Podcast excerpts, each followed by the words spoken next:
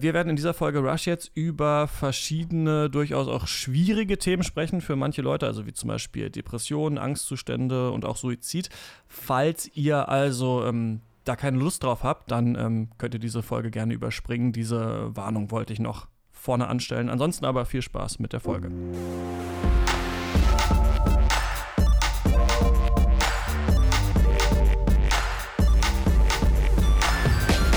Ihr hört Rush, den Gaming-Podcast von Giga Games und Detektor FM. Wir nehmen Spiele ernst und sprechen heute über Games, Depression und Sea of Solitude von äh, Joe My Games, das ja von EA jetzt vor kurzem rausgebracht wurde und sich eben dem Thema Einsamkeit, dem Thema äh, Depression ähm, widmet. Und ob es das wirklich ähm, sinnvoll und gut macht, das ähm, diskutiere ich jetzt natürlich mit Alex Gelsdorf von Giga Games. Hi.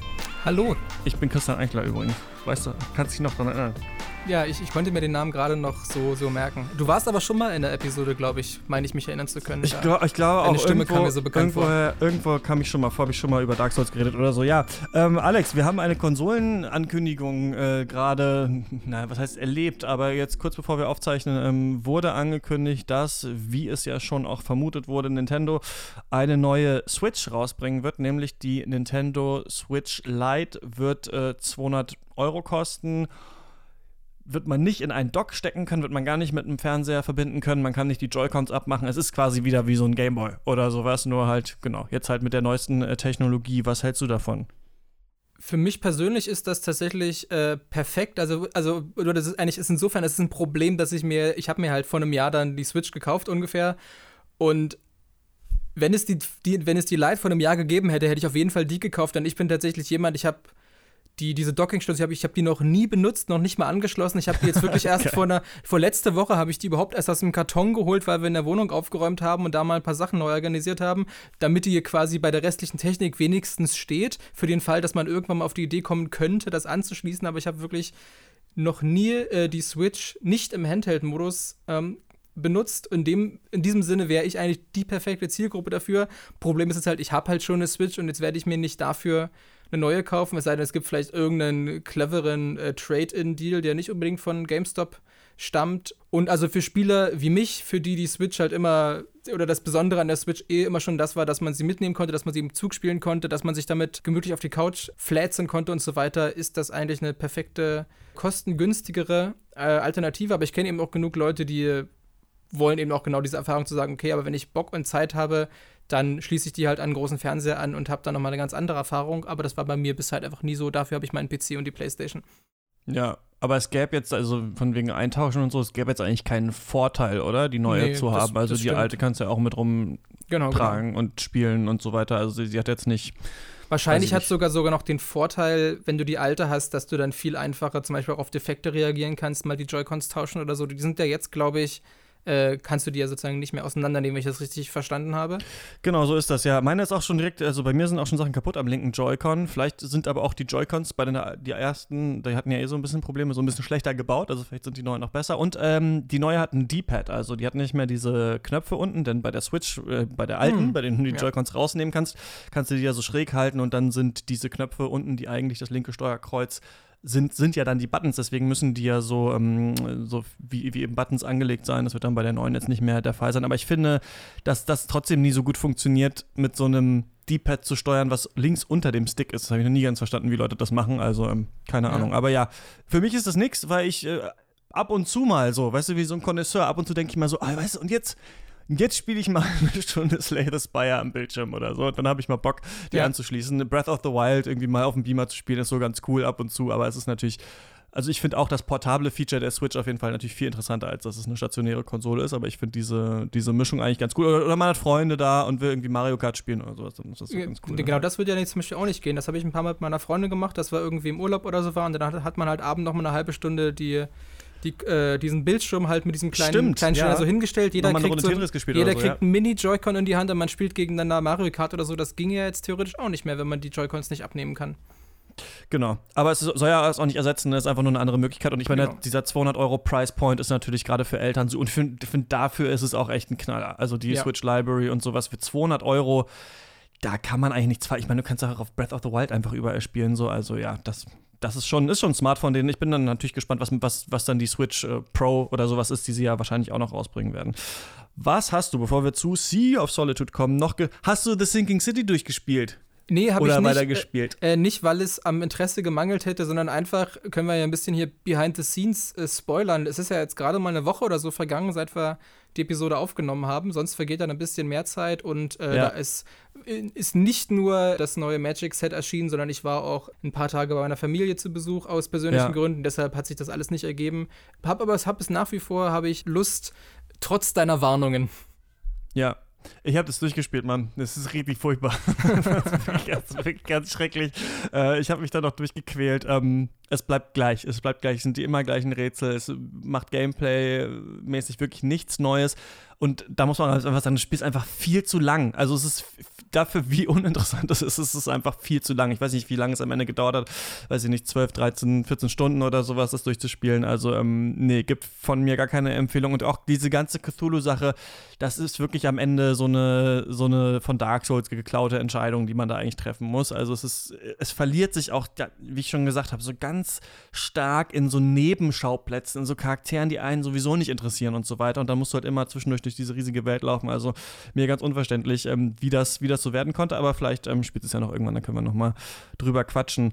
Was, was ich hingegen gespielt ja, habe, äh, das ist genau, auch deutlich sag, kürzer, ist äh, sag es. Und, und weil es ja auch so gut passt zu Sea Solitude, ist äh, Gris. Das habe ich ja neulich schon mal angesprochen, als ich das begonnen habe im Urlaub mal reingespielt. Dann hat sich meine Freundin die Switch geschnappt und es selber durchgespielt. Jetzt habe ich es nachgeholt und das war tatsächlich sehr, sehr, sehr toll. Was mochtest du daran? Ich mochte, wie, äh, also einerseits, es hat ja einen unfassbar großartigen Artstyle. Also es hat ja wahrscheinlich, ich möchte behaupten, dass es wahrscheinlich zu den optisch besten Spielen gehört, die ich jemals gespielt habe. Da ist es ja wirklich so, es gibt einen YouTube-Channel, der heißt Every Frame a Painting und das ist im Grunde genau das. Du kannst an einer beliebigen Stelle einen Screenshot machen und das ist immer kannst immer sofort einen Desktop-Hintergrund draus machen. Es ist unfassbar, wie sie das geschafft haben, diesen, diesen Artstyle überhaupt zu realisieren. Erinnert mich übrigens auch sehr an, an die Serie Steven Universe. Es hat auch von der Farbgebung zu einen sehr ähnlichen Stil.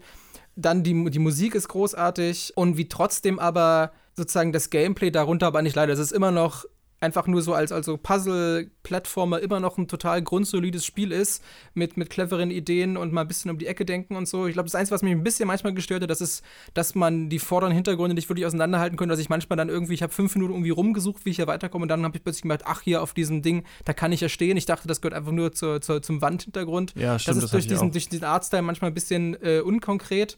Aber ansonsten ist das echt eine ziemlich, ziemlich tolle Erfahrung gewesen.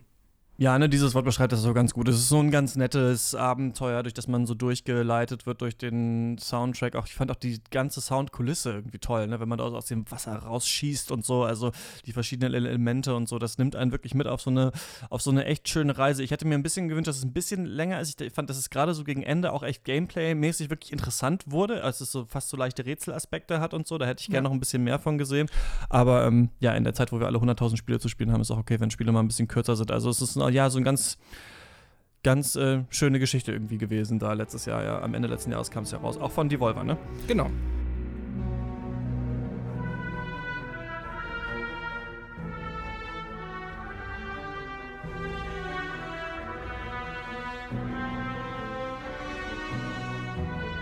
So ist es. Ähm, ein Spiel, was ich äh, noch hier lange auf der Liste habe, was ich noch mal empfehlen wollte, ist Slay the Spire. Viele kennen das schon. Das ist ein ähm, Roguelike Dungeon Crawler Kartenspiel, was einfach perfekt ist für alle, die früher mal Sammelkartenspiele gespielt haben und sich nicht mehr in dieser Intensität diesem ganzen Thema widmen wollen. Also ich habe als äh, Kind eigentlich, nicht mal als Jugendlicher, sondern als Kind eigentlich äh, Magic the Gathering zum Beispiel viel gespielt, da erzählst du ja auch immer öfter mal von und fand das total geil, so Decks zu bauen und so weiter und diese ganzen Synergien zwischen den Karten rauszufinden, die Kombos und so. Und Slay the Spire ist ein Spiel, das das als Roguelike Dungeon Crawler Spiel halt ähm, dich erleben lässt. Dieses, ja, so Decks zusammenzubauen und immer besser zu machen, was man ja eigentlich so selten hat, wenn man sich nicht richtig investiert in irgendwas, wirklich Geld ausgibt oder so weiter. Und äh, deswegen ist, dafür finde ich Slay the Spy echt ein richtig, richtig geiles Spiel. Ist jetzt auf die Switch rausgekommen. Du kannst verschiedene Charaktere spielen, die so vielleicht weißt du, so den verschiedenen Farben bei Magic entsprechen. Also der eine Charakter hat eher so Schadenskarten, so wie das, ähm, die roten Karten eher bei Magic sind und der andere heilt sich selber und kann Sachen neutralisieren, was eher so das blaue, nee, weiß ist heilen, blau ist neutralisieren bei Magic. Äh, so ein bisschen was weiß ich da noch. Und das ist einfach ein super cooles Spiel und ich habe es geschafft und ich bin da stolz. Äh, einfach es nicht mehr weiterzuspielen, dann nach so ein paar Stunden, als ich das Gefühl habe, ich habe so äh, in alles mal reingeschaut, weil ich gemerkt habe, was das für eine mega Sogwirkung auch auf mich hat. Wir kommen ja später noch ganz, ganz kurz auch zu äh, Videospielsucht, aber ähm, da habe ich schon so gemerkt, ah, das ist schon auch so ein Suchti-Spiel, ähm, dem man verfallen kann, aber das, ähm, ja, trotzdem eine große Empfehlung, ist wirklich ein super Spiel und eins der besten, die ich in diesem Jahr gespielt habe, Slay the Spire. Hast du nicht reingeguckt, ne? Aber du bist vielleicht auch nicht die perfekte Zielgruppe, weil du eh so in Sammelkartenspielen schon so krass drin bist. Ja, nicht unbedingt in Sammelkartenspielen, sondern halt in dem einen, halt in Magic the Gathering und genau, da ist es halt genau das Ding. Das ist so ein Spiel, wo ich halt wirklich viel Zeit und durchaus auch Geld reinstecke. Und äh, dann will ich mir natürlich das dann nicht in Anführungsstrichen verwässern, indem ich noch zwei, drei andere Spiele nebenbei spiele. Äh, das ist dann halt dann höchstens, also ich spiele ab und zu mal so ein bisschen Hearthstone nebenbei, aber dann auch eher so aus einem professionellen Interesse, weil ich ja auch da natürlich da Artikel und News dazu schreibe und das ist immer, immer ganz ah, ja, praktisch klar. ist, wenn man da ein bisschen im Thema bleibt. Aber so meine tatsächliche Leidenschaft ist halt natürlich äh, ein paar Mal schon erwähnt bei, bei Magic the Gathering und da habe ich dann auch gar nicht wirklich einen, einen, Mehrwert. Also sicherlich sind die anderen Spiele auch alle toll und, und spielenswert, gerade wenn man dann weniger Zeit oder weniger oder andere Prioritäten. Ähm, aber genau für mich, weil ich ohnehin schon so extrem in Magic investiert bin, würde es dann, hätte ich wenig davon, das dann irgendwie dann auch die Zeit irgendwie aufzuteilen auf andere Spiele die in eine ähnliche mal, Richtung wenn du mal so eine ja. lange, wenn du mal so einen langen Flug oder sowas vor dir hast, könnte ich dir das auf jeden Fall empfehlen, das mal anzugucken, weil ich glaube, dass man gerade als Magic-Spieler da auch seine Freude haben kann, das nochmal so äh, versimplifiziert ähm, zu sehen, einfach, wie das auch funktionieren kann, so ein, so ein Deckbuilding-System, was sich halt so sofort erschließt. Also aus Interesse könntest du es ja bestimmt irgendwann mal angucken, aber ja. genau, kann ich auf jeden Fall nachvollziehen, was du sagst anderes Switch-Spiel, was ich auch noch, ähm, weil Nintendo meinte, sie hätten keine Kopien mehr. Ich bin, vielleicht bin ich, ich hoffe, ich bin nicht auf dem absteigenden Ast bei Big N bei der Pressearbeit. Ähm, die wollten mir Mario Maker 2 nicht schicken, deswegen habe ich es mir gekauft für einen Vollpreis und äh, weil ich so Bock darauf hatte, endlich Mario Maker zu spielen. Ich hatte früher keine Wii U, ich habe jetzt eine Switch und ich habe als Kind saß ich da mit Stift und Papier und habe Mario-Level aufgezeichnet und so Schlüssel und sowas und so damals schon vorgestellt, wie geil wäre das, wenn man so selber Level bauen könnte. Und jetzt, ähm, ja, habe ich noch nicht mal ein Level fertig gebaut, aber ich habe immerhin angefangen. Es ist mir dann doch, also ich will das noch machen, noch mal ein, zwei fertig bauen und hochladen ist mir gerade ein zeitlich zu umfangreiches Unterfangen. Aber ich habe, ähm, es gibt ja einen Story-Modus, der dir viele Teile erklärt und du kannst natürlich online ähm, ganz viele Level von anderen Leuten spielen und ich habe ja keine Mario Maker 1 Erfahrung, das kenne ich ja nur aus YouTube, aber ich muss sagen, ich finde es ab den absoluten Oberknaller und das ist, finde ich, so eine richtig geile Art Service-Game einfach, dass, äh, ja, die Community ist natürlich auch so ein bisschen Crowdsourcing und sowas, aber es ist einfach geil. Jeder versteht Mario. Dieses Spiel ist so umfangreich. Du kannst aus Mario World, aus Super Mario Bros. 3, aus ähm, Mario 3D World und so da Level zusammenbauen. Es gibt so viele Möglichkeiten. Alles ist miteinander kombinierbar und das ist so Nintendo-mäßig so einfach erklärt, wie das funktioniert, dass es wirklich jeder Idiot raffen kann. Jeder Idiot kann da eine sich bewegende Plattform an ein Laufband dran klippen und dann einen Schalter machen, der das an- und ausschaltet und so weiter und dann durch dieses Level durchleitet. Also,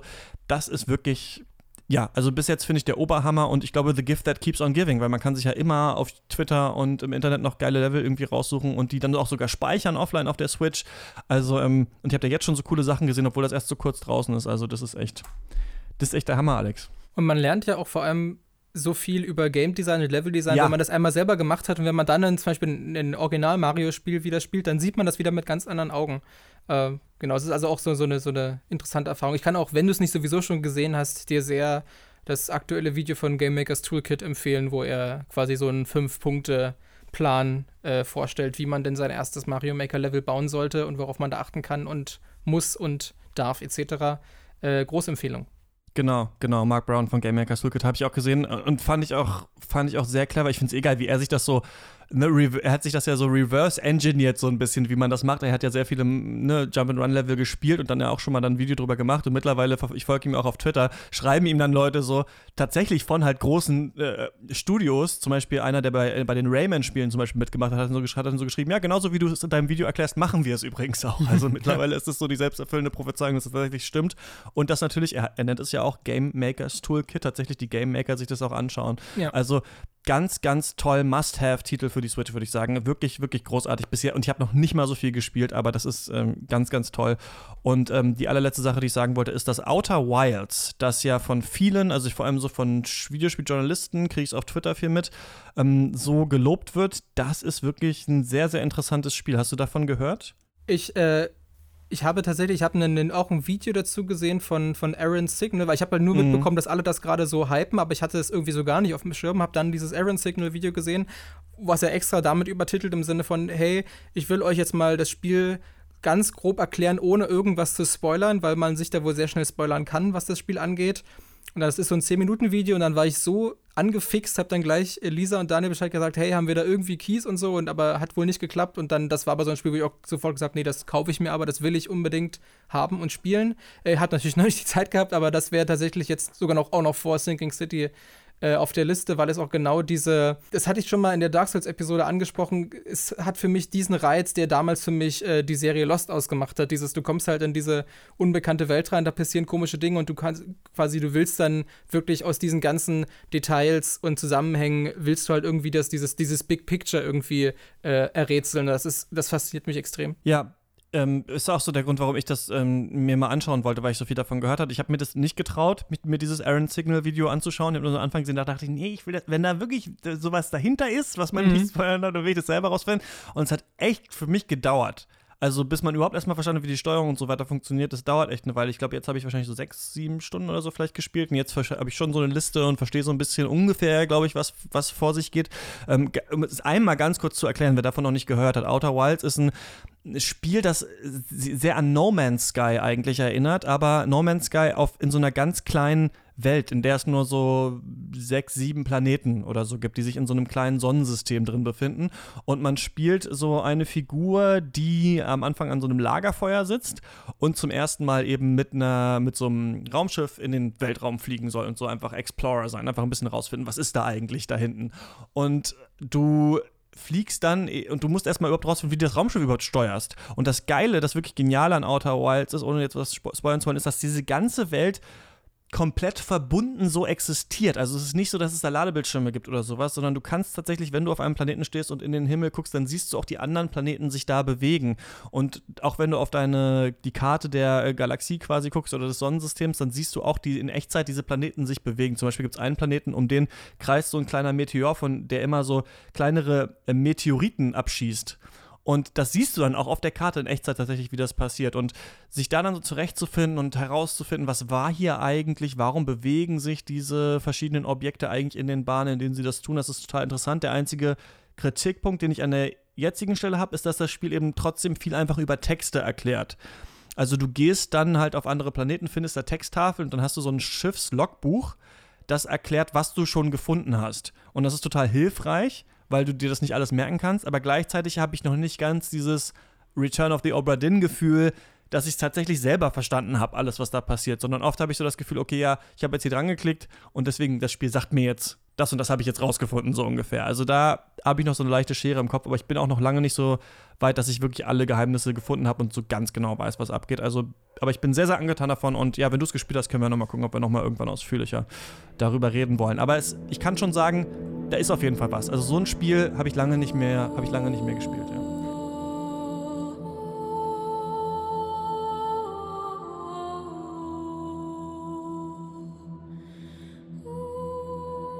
Ein Spiel, bei dem es äh, ja nicht so sehr um Zeit geht, sondern eher um die ja, persönliche Familiengeschichte vielleicht auch, aber auch um äh, Depressionen, um die Gemütslage. Das ist das Sea of Solitude, ein Spiel äh, von Electronic Arts, das vor, ah, jetzt habe ich es nicht nachgeschaut, ich glaube vor einem Jahr auf der E3 bei EA äh, vorgestellt wurde. Joe My Games entwickelt entwickelten das. Das äh, ist ein Berliner Entwicklerstudio unter Cornelia Geppert. Die hat das Spiel geschrieben. Die ist CEO von diesem Studio. Die ist Creative Director dieses Spiels und hat von sich selbst gesagt, dass ihre Story zu 95 oder 90 Prozent in diesem Spiel drin ist, dass es eigentlich ihre eigene Geschichte ist, die sie hier ähm, ja, in diesem Spiel umgesetzt hat. Und was total interessant ist, finde ich, wir haben ja hier auch schon über Trüberbruck gesprochen in einer der letzten Folgen von der Bild- und Tonfabrik. Und die Bild- und Tonfabrik und auch Joe My Games haben jetzt vom Medienboard Berlin-Brandenburg diese große Games-Förderung bekommen. Und das nächste Spiel von Joe My Games, das also nach Sea of Solitude äh, kommen wird und tatsächlich äh, Sands of Sorrow heißen wird, das ähm, wird mit 240.000 Euro gefördert, was wohl die höchste Fördersumme ist, die ein Spiel in Deutschland je bekommen hat. Also sehr große Vorschusslorbeeren wurden schon ausgeschüttet über diesem Spiel. Und auch so, nicht nur finanziell, sondern auch so hat man das Gefühl gehabt, dass das viele lange auf dem Schirm hatten, dass das Spiel, da gab es zum Beispiel einen Dreiseitbeitrag, auch so geframed wird, als endlich beschäftigen sich Spiele mal mit Depressionen und psychischen Krankheiten, was ja auch nicht so ganz stimmt, aber ähm, also es, es wirkte so ein bisschen wie so ein, wie so ein Heilsbringer. Und äh, jetzt ist es tatsächlich da, Alex, und wir haben es gespielt. Genau, also, naja, beziehungsweise du hast mich vor zwei, drei Tagen angeschrieben, ey, Alex, lass uns unbedingt mal eine Folge über Sea of Solitude machen und dann habe ich es doch relativ kurzfristig noch, noch nachgeholt. Aber da das alles auf deinem Mist gewachsen ist, kannst du ja noch mal kurz zusammenfassen, was man da eigentlich genau macht und wie das Spiel abläuft. Und dann kann ich sagen, wie ich das finde. Ich kann das auch machen, genau. Man spielt ähm, Kay, das ist ein, ja, so, ein, so eine Art hm, schwarzes Monster auf zwei Beinen, das in einem Boot sitzt am Anfang äh, des Spiels. Äh, tatsächlich auch auf so einem Ozean tatsächlich, ist sie da ganz alleine und dann bekommt sie aber von so einem äh, ja, schwebenden Mädchen so eine Lichtkugel und auf einmal erhält sich die ganze Spielwelt und wir befinden uns in einer Stadt, die wohl Berlin sein soll oder Berlin auch nachempfunden sein soll. Es ist ganz witzig, dass da ähm, an Gebäuden zum Beispiel sowas wie Apotheke oder Turnhalle oder sowas dran steht und ähm, sie schippert dann durch diese Welt. Ab und zu ändert sich der Wasserstand, also so, dass wie als äh, Moses das Meer geteilt hat, ja, dann so die, die Wellen sich teilen und wir auf dem Grund beziehungsweise einfach so der Straße in dieser Stadt langlaufen und da selber als Monster auf verschiedene andere Monster treffen, die in den Untertiteln auch Monster genannt werden. Manchmal Male Monster und Female Monster, aber eine andere Nomenklatur haben wir eigentlich für die nicht, eine andere Begriffe kennen wir nicht. Und ähm, sie erzählt dann gleichzeitig uns oft, und das ist eigentlich das Interessante am Spiel, so ein bisschen, wofür diese Monster eigentlich stehen. Und es geht hier viel um Familiengeschichten, es geht um das Verhältnis, das Kay zu ihrem kleinen Bruder hat, das sie zu ihrem, ihren Eltern hatte und auch, dass sie zu ihrem, ja, so Schulfreund ihrer ersten großen Liebe hatte. Und damit arbeitet das Spiel, damit versucht das Spiel so ein bisschen, ähm, ja, so ihre persönlichen Erfahrungen zu verarbeiten, die ja auch scheinbar die Erfahrungen von Cornelia Geppert sind ja, so würde ich das. Hast du da noch was anzufügen? Bisher nicht. Also natürlich die Frage, wie viel wir jetzt quasi schon von der Story vorwegnehmen äh, wollen, was wir, glaube ich, zwangsläufig dann tun müssen. Aber ich glaube, bevor wir jetzt in die Details der, der Familienmitglieder und so weiter gehen, hast du ja ein Interview vorbereitet, äh, da sich das Spiel ja ohne Frage mit äh, psychischen Erkrankungen, unter anderem Depressionen, äh, auseinandersetzt, hast du ja ein Interview vorbereitet, wo es nochmal Hintergrundinformationen zu genau diesen Themen geben wird. Und vielleicht sollten wir vor, im Voraus erstmal da reinhören, bevor wir dann irgendwas Dummes sagen. Das machen wir. Und reinhören ist hier tatsächlich dann äh, eine Untertreibung. Dieses Interview ist sehr lang geworden. Ich habe mit äh, Daniel Illy gesprochen, der ist Psychotherapeut und der beschäftigt sich eben nicht nur mit äh, Depression, hat auch ein Buch drüber geschrieben, sondern auch mit ähm, Videospielsucht. Und mich hat interessiert, wie hängt eigentlich so Gaming und äh, Depression zusammen? Gibt es da eine Verbindung? Kann man dazu was sagen oder nicht? Und ähm, wir haben relativ lange drüber geredet und wirklich auch nochmal von Null angefangen. Also falls ihr da draußen auch gerne hören wollt, was sind eigentlich genau Depressionen? Wie viele Leute leiden eigentlich an Depressionen? Was kann man da machen? Und wie hängt es vielleicht mit Videospielen zusammen? Dann äh, dröseln wir das jetzt in diesem Interview äh, komplett auf. Falls ihr lieber hören wollt, wie wir beide weiter über Sea of Solitude reden, dann könnt ihr das Interview einfach überspringen. Ich werde die Zeitmarken einfach hier, ähm, ja, in, den, in die Podcast-Beschreibung, in die Podcast-Notes reinschreiben. Aber es war ein schönes Gespräch, finde ich. Also könnt euch ja zurücklehnen und äh, jetzt mal ein bisschen zuhören, wie ich mit äh, Daniel Illy über dieses Thema spreche und äh, auch recht persönlich werde.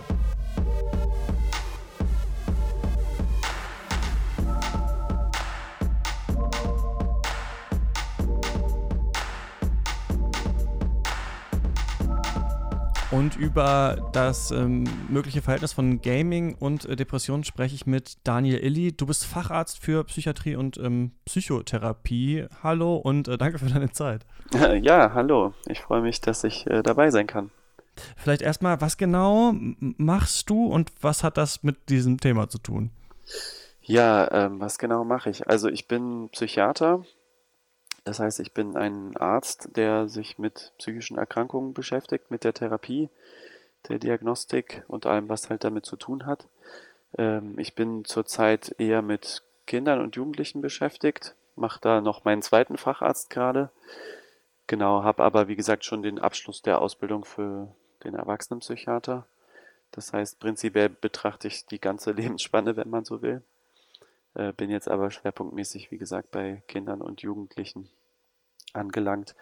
Ähm, ja, und das Thema Depression begleitet mich natürlich. Es ist ja eine, die häufigste psychische Erkrankung, die wir haben.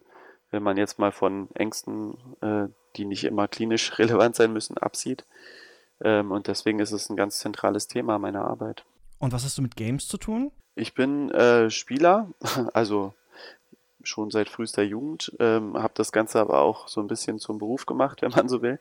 Ich komme aber nicht aus der, aus der professionellen Games-Richtung, sondern helfe Videospielabhängigen, auch Jugendlichen jetzt in dem Fall, äh, mit ihrer Sucht umzugehen. Ne, das weißt du bestimmt, dass es jetzt als Erkrankung anerkannt wurde. Äh, es kommt dann noch raus, aber ich mache schon seit einigen Jahren äh, eine Gruppentherapie diesbezüglich und biete da auch Einzeltherapie an, Elternarbeit, genau. Also arbeite viel mit dem Thema äh, Games und Abhängigkeit. Und die Tatsache, dass ich selber sozusagen mich in dem Medium auskenne, ist da ganz hilfreich, weil ich dann auf Augenhöhe mit den Betroffenen drüber sprechen kann. Genau, da gibt es eine ganz tolle Folge von äh, den Kollegen von Auf ein Bier, beziehungsweise dem Games Podcast. Ähm, da habt ihr ganz lange auch über genau Videospielsucht und auch diese ähm, Beratung gesprochen. Oder nee, es ist keine Beratung, das hast du damals schon verbessert, sondern es ist eine Therapie, ne? Genau, ja. Okay. Ähm, du hast gerade schon gesagt, dass die häufigste ähm, psychische Erkrankung, die wir in Deutschland haben, kannst du mal, vielleicht fangen wir so an, mal erklären, für auch alle, die das vielleicht auch trotzdem nicht genau wissen, was genau ist, versteht man unter Depressionen? Genau, also äh, nochmal vielleicht zur Häufigkeit. Jeder fünfte erkrankt im Laufe seines Lebens an einer Depression, so eine ganz grobe Hausnummer. Und ähm, ja, das Hauptsymptom kann man sich ganz gut vorstellen, ist eben eine niedergedrückte Stimmung, also eine depressive Stimmung, man ist traurig äh, dann gibt es noch Symptome wie Antriebslosigkeit. Äh, man kann sich zu nichts mehr aufraffen und man verliert das Interesse an, ja, an freudvollen Beschäftigungen. Und äh, dann gibt es noch eine ganze Menge an Nebensymptomen. Also das können Dinge sein wie Appetitlosigkeit und Schlafstörungen oder schlimmstenfalls auch ähm, Selbstmordgedanken, ähm, negatives Bild von einem selbst. Also prinzipiell, das sagt der Name ja schon, ist die Stimmung niedergedrückt. Äh, Menschen befinden sich dann auch gelegentlich in Extremsituationen, ne, wenn es Richtung Suizidgedanken äh, geht. Und äh, das ist sehr belastend für die Betroffenen, wie man sich vorstellen kann. Man kommt dann nämlich unter Umständen nicht mehr selbst raus und braucht dann professionelle Hilfe. Ab wann spricht man denn in diesen Fällen von einer Depression? Weil, dass man ab und zu mal niedergeschlagen ist, ähm, das kennen ja wahrscheinlich ja auch mehrere, auch die nicht an der Depression leiden. Ja, total. Also man darf auch nicht vergessen, ähm, das denken dann manche, die nicht zur Psychiatrie erfahren sind, es geht jetzt nicht darum, Menschen krank zu machen. Natürlich ist es vollkommen normal, dass wir Menschen auch mal traurig sind. Erst recht, wenn sich das Ganze auf irgendwas Trauriges bezieht. Ne? Also ich sag mal, jemand stirbt oder so, dann wäre es ja seltsam, wenn wir nicht traurig wären oder nach einem Trennungskonflikt oder ähnlichem. Ähm, die Depression ist aber eine lang anhaltende Traurigkeit, die nicht mehr weggeht, ja, und die in vielen Fällen scheinbar ohne Grund auch besteht. Ähm, wir sprechen da so von, wenn das über zwei Wochen anhält, dann müsste man mal genauer hingucken. Und gerade so dieser Aspekt, dass es von selbst kommt, ähm, ist ganz typisch. Also da gibt es häufig belastende Lebensereignisse, aber nicht immer. Und meistens ist es für Außenstehende gar nicht nachvollziehbar, warum derjenige jetzt in diesem tiefen Tal drinsteckt und da nicht rauskommt. Und dann sind auch so äh, nett gemeinte Ratschläge wie jetzt reiß dich mal zusammen oder wird schon wieder oder sowas, die sind dann halt nicht sehr hilfreich, ne, weil derjenige gar nicht die Energie oder die Kraft hat, da von selbst wieder rauszukommen. Was meint man genau, wenn man sagt, das ist eine Krankheit. Also bedeutet das, das ist gar nicht so von selbst so richtig heilbar oder was genau ist da die Definition? Oh, da machst du ein sehr spannendes Thema auf, was den Psychiatern auch häufig immer vorgehalten wird. Also wenn du eine normale körperliche Erkrankung hast, nehmen wir jetzt mal eine Blasenentzündung oder sowas, ne, dann gehst du zum Arzt und sagst, oh, es brennt irgendwie beim Wasserlassen und dann nehmen wir mal an, du kommst jetzt zu mir, dann kann ich dir genau sagen, ah, okay, machen wir mal einen Urintest, ne, da ist der, das und das Bakterium drin, dann kann ich dir ein Antibiotikum verschreiben, da kann ich dir sogar noch genau erzählen, wo das ansetzt, das Antibiotikum, ne, das zerstört die Zellwand oder was weiß ich. Und dann bist du geheilt nach einer Woche, ne, und die Symptome sind weg. Und wenn du aber mit einer Depression zu mir kommst, dann willst du das vielleicht auch so hören, ne, was ist denn jetzt los mit mir, woran liegt das, was muss ich verändern? Und das kann ich dir dann nicht so genau sagen. Das ist so dass wir ähm, eigentlich nur auf einer symptomalen Ebene beschreiben. Also wir, wir beschreiben letztlich ein Krankheitsbild. Ne? Du hast niedergedrückte Stimmung, bist äh, traurig, hast keine Freude mehr an den Dingen, die du sonst früher gemacht hast. Und äh, je besser man das beschreiben kann, äh, desto genauer wird dann eben dieses Bild. Und wir nähern uns quasi dieser Diagnose, anders als die somatische Medizin, eben nicht über ähm, die Ursache, sondern über das Symptom, was du mir letztlich präsentierst. Ähm, interessanterweise kommen wir dann am Ende aber bei dem gleichen raus. Also auch die Behandlung, obwohl sie sich primär jetzt erstmal gegen die Symptome richtet, ist dann trotzdem erfolgreich. Und eine gute Psychotherapie zum Beispiel bezieht auch immer die Ursachen mit ein. Ne, da geht es dann um so Sachen wie äh, Veränderung der eigenen Ansprüche oder so Glaubenssätze, das sind Dinge, die du mitbekommen hast, seit du ein Kind bist. Ne? Man muss immer stark sein, muss immer sein Bestes geben. Die können in bestimmten Lebenssituationen eben eine Depression bedingen oder aufrechterhalten. Und da geht es dann darum, diese Dinge loszuwerden. Also geht es über die Symptome zur Ursache zur Behandlung? Genau, so kann man sagen. Also es gibt so ein Modell, das kennst du vielleicht, das äh, Vulnerabilitätsstressmodell heißt das, bisschen sperrig. Das sagt letztlich, du bringst eine gewisse genetische Belastung mit für Depressionen, sei es jetzt aufgrund Erkrankungen in der Familie oder ähm, ja, in der näheren Familie sozusagen. Dann gibt es einen, äh, einen psychosozialen Faktor, also was du von Erziehung mitbekommen hast, ne, von deiner frühesten Kindheit äh, je nachdem, wie das alles so ist, hast du dann eine unterschiedlich hohe Ausgangsverletzlichkeit schon. Und dann kommen Stress und Krisen dazu, die man nun mal hat im Leben. Und wenn das zusammen eine gewisse Schwelle überschreitet, dann bricht die Erkrankung aus. Ähm, und das Modell ist recht hilfreich, um einerseits mit Patienten dann Gegenmaßnahmen zu entwickeln. Ne? Da geht es dann um Stressreduktion oder auch um Akzeptanz, dass man einfach eine gewisse genetische Belastung für Depressionen mitbringt. Ähm, rein wissenschaftlich betrachtet ist das Modell natürlich ein Hilfskonstrukt. Ne? Wir verstehen das Gehirn oder wir verstehen die Erkrankung Depression nicht so gut, wie wir körperliche Erkrankungen verstehen. Und deswegen brauchen wir gewisse Modelle, um uns diesem Problem zu nähern führt jetzt ein bisschen weg, aber es interessiert mich trotzdem. Ab, ab wann, oder es, es, gibt ja um, unterschiedliche Leute, die an Depressionen erkranken und manche bekommen dann auch ähm, Antidepressiva verschrieben. Also bei manchen wird es dann medikamentös auch versucht äh, zu behandeln. Ist es so, das wird von Fall zu Fall wahrscheinlich geschaut. Genau, also du kannst drei Schweregrade ähm, unterscheiden bei der Depression, leicht, mittel und schwer. Und dann gibt es einfach verschiedene Leitlinien, wie die heißen, also Therapieempfehlungen für Behandler ähm, und ganz wichtig ist, dass man zu immer erst ähm, auch die Psychotherapie mit hinzuziehen sollte, ne? weil ich sagte ja schon, nur die kann letztlich auch an die Ursachen ran. Mit den Medikamenten behandelst du ja letztlich nur die Symptome. Ähm, das heißt, bei einer leichten Depression würde man immer erstmal nur die Psychotherapie empfehlen. Das beißt sich leider so ein bisschen und der kritische Kommentar sei mir gegönnt äh, mit der Versorgung, die wir haben. Ne? Also wenn man irgendwie monatelang auf einen Therapieplatz wartet, wie es aktuell in Deutschland der Fall ist, dann lässt sich diese Leitlinie nicht immer so umsetzen. Ja. Und bei mittel- und schweren, äh, schweregradigen Depressionen, da kann ein Medikament schon sinnvoll werden bei schweren auf jeden Fall.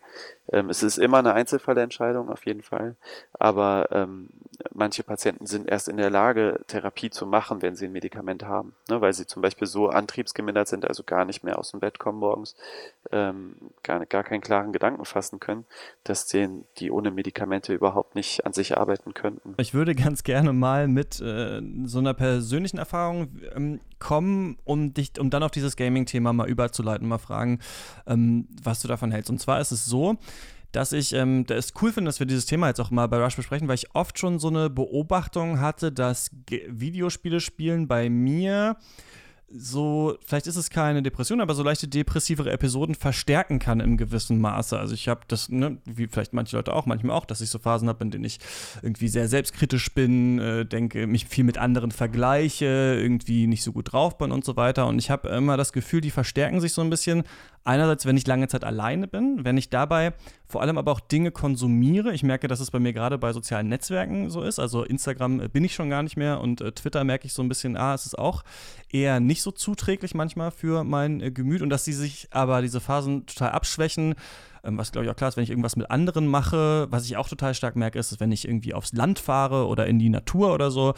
Äh, wenn da nichts Digitales ist, dann habe ich oft ähm, viel stärker so ein Gefühl von, ey, alles ist okay, du bist einfach in der Welt, alles ist gut und so weiter und so fort. Und ich arbeite jetzt äh, durch diesen Podcast eben unter anderem auch halt im Gaming-Sektor und äh, ne, spiele dafür viele Videospiele, teste sie auch auf so eine Art, spiele die dann manchmal relativ schnell durch, sitze dann also manchmal gerne mal einen ganzen Samstag oder so da und ähm, spiele halt irgendwelche äh, Games. Und auch da habe ich so das Gefühl, dass das schon unter Umständen manchmal diese, in Anführungsstrichen, depressiven Episoden ähm, verstärken kann. Und eine Beobachtung, die ich da gemacht habe, und das würde ich gerne von dir wissen, wie du das siehst, ist, dass ich manchmal das Gefühl habe oder mir das unterbewusst so vorstelle, dass ich, vielleicht ist es auch Erziehung oder so, ein Problem damit habe, dass ich ja eigentlich den Tag nichts gemacht habe, aber ich habe ja was gemacht. Also ich war ja in diesem Spiel und habe da was getan, aber eigentlich saß ich ja nur alleine rum. Und dass das so ein bisschen zu so einer, ja, weiß ich nicht, zu so einem, ja, man hat jetzt seine Zeit verschwendet oder sowas, so führen kann, obwohl ich ja witzigerweise sogar arbeite in dem Sektor. Also dass das das so verstärken kann. Ich wollte mal äh, mit dieser Story jetzt mal so auf dieses Thema kommen. Ist da so ein so Zusammenhang? Siehst du, was ich meine? Hm jetzt muss ich so einen typischen Psychiatersatz eigentlich sagen, ne, sehr interessant oder sowas. ähm, nee, erstmal danke für deine Offenheit. Also finde ich auch gut, dass du das an so einem eigenen Beispiel benennst. Also ich glaube, um, um, um mal von vorne anzufangen, dass deine Selbstzweifel oder die, wie du das nennst, depressive Phasen, ohne jetzt genau zu kennen, was da bei dir los ist, aber es klingt relativ normal, würde ich jetzt mal sagen. Ne? Also äh, was, was wir alle haben und was auch sinnvoll ist, dass wir das haben. Ne? Wenn wir immer nur Vollgas mit Selbstüberzeugung nach vorne steuern würden, dann wäre es ja auch irgendwie verkehrt, ne? Oder wir würden uns in, in Sackgassen verrennen. Ähm, und ich glaube schon, dass du als medienaffiner Mensch, wie ich jetzt wahrscheinlich auch, ne, dann auch Medien nutzt, ne, ähm, um einfach äh, Gefühle ja, vielleicht auch zu kompensieren. Das müsste man dann halt nochmal prüfen. Also das machen wir ja alle, ne? Es ist ja eigentlich äh, Standard, dass man irgendwie nach einem harten Arbeitstag die Füße hochlegt und entweder Netflix anmacht oder äh, weiß nicht, die Playstation oder den PC. Ne? Oder zumindest machen viele das so. Ähm, und du schilderst ja auch, dass du dann das Gefühl hast, wenn du da alleine bist, dass das dann eine andere Wertigkeit irgendwie hat. Ne? Das würde ich auch so unterschreiben. Also wahrscheinlich ist es für deine Psyche gesünder, die Zeit mit anderen zu verbringen, ne? mit Menschen, die du kennst, die, mit denen du einfach den Arbeitstag nochmal besprechen kannst, ne? oder die Dinge, die dich stören, weil du so in der Lage bist, eine neue Reflexionsebene zu erreichen. Ne? Und selbst wenn man nur abends da sitzt und sich irgendwie aufregt über äh, den Mitarbeiter oder den Chef oder was weiß ich, dann hilft dir das ja in der Verarbeitung von diesem Problem. Auf der anderen Seite ist es auch vollkommen okay, äh, mal irgendwie vor der Playstation zu versinken ne? oder eine Serie sich anzugucken. Also ich will das ja auch nicht verteufeln und das ist ja auch ein ganz wichtiger Baustein in meiner Arbeit mit den Videospielabhängigen, dass wir eben nicht das alles wegnehmen, sondern eher hinter die Funktion gucken. Wenn du nämlich mit der Funktion in diesen Medienkonsum gehst, ich hatte einen scheiß Tag und ich will den jetzt einfach vergessen, dann sind Spiele äh, oder auch Serien oder Filme oder wie auch immer sind ja ein sehr äh, probates Mittel, das zu tun. Ne? Also der Anreiz dann ist da, ne? schnell was anderes zu erleben, Erfolge im Spiel zu haben ähm, und die lassen einen so ein bisschen die reale Welt vergessen. Und das Problem ist, wenn du das halt exzessiv machst, also das zu deinem normalen Modus wird, Probleme wegzudrücken, dann bist du nicht mehr in der Lage, ähm, die anders wegzudrücken. Ja, so ein bisschen wie bei Rauchern, ne, die in jeder stressigen Situation dann zur Zigarette greifen. Ne? Und also eigentlich könnten die auch ohne Zigarette den stressigen Moment lösen, weil die tatsächliche Handlung, die daraus erwächst, ne, also ich verändere was oder ich gehe anders mit Stress um oder was weiß ich, die findet ja dann auch ohne das Suchtmittel statt. Ja? Ähm, jetzt sind wir bei dir natürlich noch nicht bei der Sucht, aber ähm, was du dann beschreibst, ist diese, diese innerliche Leere, die dann irgendwie kommt die hat, glaube ich, auch ein Stück weit irgendwie was mit dem Alter zu tun, finde ich. Also das bemerke ich bei mir so. Ich fand früher, wenn ich länger gespielt habe, fand ich das noch erfüllender als jetzt, weil, weil jetzt einfach andere Dinge in meinem Leben wichtig sind, ne? Und ich irgendwie natürlich weiterhin Spaß habe, keine Ahnung, äh, meine meine Bierproduktion in Anno 1800 auf Vordermann zu bringen und so.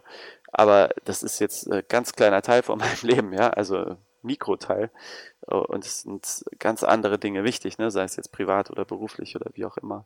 Und deswegen bekommt das eine irgendwie eine geringere Wertigkeit, ne? als es vielleicht, als ich noch ein Teenager war oder so war, ne? wo das irgendwie ein Riesenerfolg war. Ähm, ich glaube, das ist auch ein ganz normaler Prozess. Ne? Ist für mich aber auch ein Zeichen, dass du da vielleicht ein bisschen gucken solltest. Ne? Und äh, halt nochmal prüfen solltest, was habe ich noch für Bewältigungsmittel, ne? Sport, habe ich Freunde, mit denen ich was mache und so.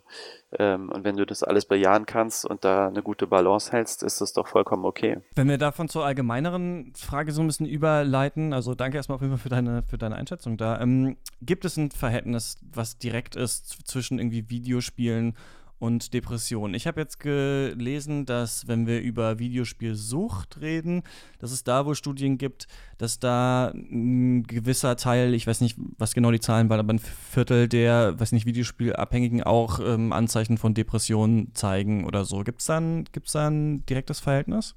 Mm, also bei Videospielabhängigkeit ist es so, dass ähm, sich viele streiten, ne? Ist das jetzt äh, das berühmte Henne-Ei-Problem, was war jetzt zuerst da, ne? Ist immer jemand erst abhängig und entwickelt daraufhin eine Depression oder war der erst depressiv und nutzt die Abhängigkeit, so wie wir es gerade beschrieben haben, ne? Um, äh, man nennt es dann dysfunktionale Emotionsregulation, sperriger Begriff, aber sagt im Prinzip, um seine Gefühle regulieren zu können, ne? Auf eben eine nicht funktionale Art und Weise durch Videospiele zum Beispiel.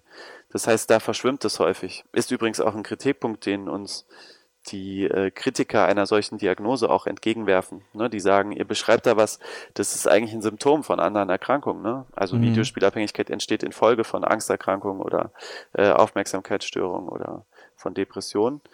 Ähm, für die Therapie als solches ist es aber gar nicht so relevant. Ne? Und die Möglichkeit, es als Diagnose vergeben zu können, die ich sehr wichtig finde, ähm, ermöglicht uns halt auch eine spezifische Behandlung zu machen. Und darum geht's ja, ne? dass ich mit den Jugendlichen dann auf Augenhöhe am Thema Games arbeiten kann. Ob die jetzt zuerst depressiv waren oder erst videospielabhängig, ist erstmal nicht so relevant. Vorausgesetzt natürlich, die sind nicht so depressiv, dass die überhaupt nicht arbeiten können. Ja, man behandelt sowieso beides. Also ich kann ja nicht nur eine Sache behandeln. Ich muss mir ja eh beides angucken. Aber da siehst du schon, das vermischt sich sehr stark. Ne? Das hatte man auch schon bei den stoffgebundenen Süchten, wie sie heißen. Also nehmen zum Beispiel die Alkoholabhängigkeit. Ne? Ähm, was, wer ist, was war da jetzt zuerst? Ne? Keiner steht ja morgens auf und beschließt jetzt irgendwie ähm, irgendwie alkoholkrank zu werden, ne? sondern meistens gibt es da auch Lebensereignisse ähm, oder es gibt eine depressive Veranlagung oder Ängste. Also psychische Erkrankungen vermischen sich halt sehr häufig und das macht es dann irgendwie schwer zu sagen, was war zuerst da. Ähm, man findet aber, da hast du vollkommen recht, bei vielen Videospielabhängigen depressive Symptome. Ähm, ob das jetzt ein Viertel ist, würde ich so ein bisschen bezweifeln. Also zumindestens meine, ähm, aber das sind, die sind nicht repräsentativ, aber meine Zahlen äh, sagen, es müsste eher ein bisschen weniger sein wahrscheinlich. Man sieht aber häufig zum Beispiel Ängste, die sich ganz gut kompensieren lassen in so Online-Rollenspielen und so. Ähm, aber wie gesagt, ob das jetzt zuerst da war oder, oder nicht, kann ich dir jetzt nicht genau sagen. Es gibt beides. Ja. Beim einen ist es klarer herauszuarbeiten, beim anderen eben nicht. Und ähm, das führt ja zu der Frage, kann jetzt Videospielkonsum depressiv machen? Ähm, kann er ja, mit, wenn du die entsprechende Veranlagung mitbringst, ähm, kann das natürlich depressionsfördernd sein. Ähm, ob es jetzt per se depressiv macht, äh, kann ich jetzt nicht sagen. Also ich glaube, jede Tätigkeit, die man dann exzessiv und für sich allein irgendwie macht, kann die Depression fördern. Ne? Ob du jetzt dann nur noch in Büchern versinkst ähm, oder vorm Rechner hängst, ist erstmal kein Unterschied, wobei man natürlich fürs Lesen noch ein höheres Funktionsniveau braucht. Das kommt sicher dazu. Unterscheiden sich denn da eventuell unterschiedliche Videospiele oder Arten des Spielens? Denn es gibt ja, ähm, ich kann natürlich zu Hause sitzen und irgendwie eine Woche lang nur Skyrim spielen und laufe dabei keiner anderen Menschenseele über den Weg, auch eben auch nicht digital. Oder ich spiele äh, jeden Abend League of Legends, habe da aber irgendwie meinen Clan zum Beispiel und stehe mit denen in Kontakt. Das wird ja wahrscheinlich ein Unterschied sein, oder? Ja, das ist eine spannende Frage, vor allem weil die total konträr gegen das ist, was ich eigentlich den rein Abhängigen empfehlen würde, ne? weil die würden vor allem League of Legends spielen und die würde ich eher in Richtung Skyrim pushen wollen, weil sie dann wieder ein bisschen Kontrolle über ihr Spielverhalten bekommen. Ah, okay, das finde ich interessant, weil ich hatte mich auch gefragt, ob man beide Sachen, wenn man die parallel therapiert, ob man es dann gleich macht oder nicht, okay. Hm. Also ich mache bei jedem Patienten so ein Ampelsystem, wie wir das nennen, dass man einfach äh, guckt, welche Spiele sind jetzt sehr gefährlich, ne? Und dann hast du halt jemanden, der zum Beispiel League of Legends spielt, der sollte dann eben vermeiden, in Zukunft Online-Spiele zu spielen, die mit einem starken Belohnungssystem arbeiten und irgendwie äh, eine Gruppenkonstellation bieten und sowas, ne? Ähm, was ich immer gerne mit denen dann durchspreche zumindestens oder die auch teilweise spielen lasse, ist sowas wie Life is Strange. Ne? Das erwähne ich immer sehr gerne, äh, weil es halt ein super Spiel ist, um auch Depressionen zum Beispiel zu verstehen ne? im Teenageralter oder generell so diese ganzen Teenager-Probleme. Ähm, und ich glaube jetzt nicht, dass jemand, der League of Legends abhängig ist, von Life is Strange abhängig wird. Ne? Da hast du halt auch ganz andere Spielinhalte. Also Life is Strange ist halt irgendwann mal vorbei. Ja, selbst wenn du alle äh, Fotos äh, suchst oder sowas, ja, kannst du da vielleicht maximal 10, 11, 12 Stunden reinstecken. Und dann ist der Wiederspielwert jetzt auch nicht so enorm, ne, dass du da irgendwie äh, festhängst, hunderte Stunden. Gefährlich aus meiner Sicht, aber das ist jetzt eher Richtung Abhängigkeit, sind eher dann so Service Games, ne, wo du einfach, und da entwickelt sich die Industrie ja auch leider hin, wo du halt viele, viele hundert Stunden verbringst, ne, mit mit Grinden, mit ähm, Lootboxen und so weiter. Das sind eigentlich die problematischen äh, Spiele. Aber das sind alles keine wissenschaftlichen Dinge, die ich jetzt sage, sondern meine eigenen ähm, Erkenntnisse. Und jetzt finde ich es nämlich super spannend, was du sagst, weil theoretisch jemand, der jetzt rein depressiv ist, da hast du schon recht, der, für den ist Skyrim natürlich ein gefundenes Fressen. Ne? Da hängt er auch über 100 Stunden drinne, muss mit niemandem sprechen, äh, hat nicht die Peer Group, ne, die irgendwie äh, auch noch da ist. Also das wäre spannend. Ich kenne da jetzt keine, keine Zahlen drüber und mir ist jetzt auch kein Patientenbeispiel bekannt, wo das der Fall ist. Aber könnte schon sein, dass der dann da eher sich drin verliert ne, mit seiner Depression. Wobei Skyrim setzt halt auch noch viele Skills voraus. Ne? Das heißt, wenn du schwer depressiv bist, dann kriegst du das Spiel ja auch nicht mehr hin. Ähm, und diese sozialen Faktoren, die du nennst, also die, die sind natürlich jetzt nicht gleichzusetzen mit realen Bekanntschaften. Ne?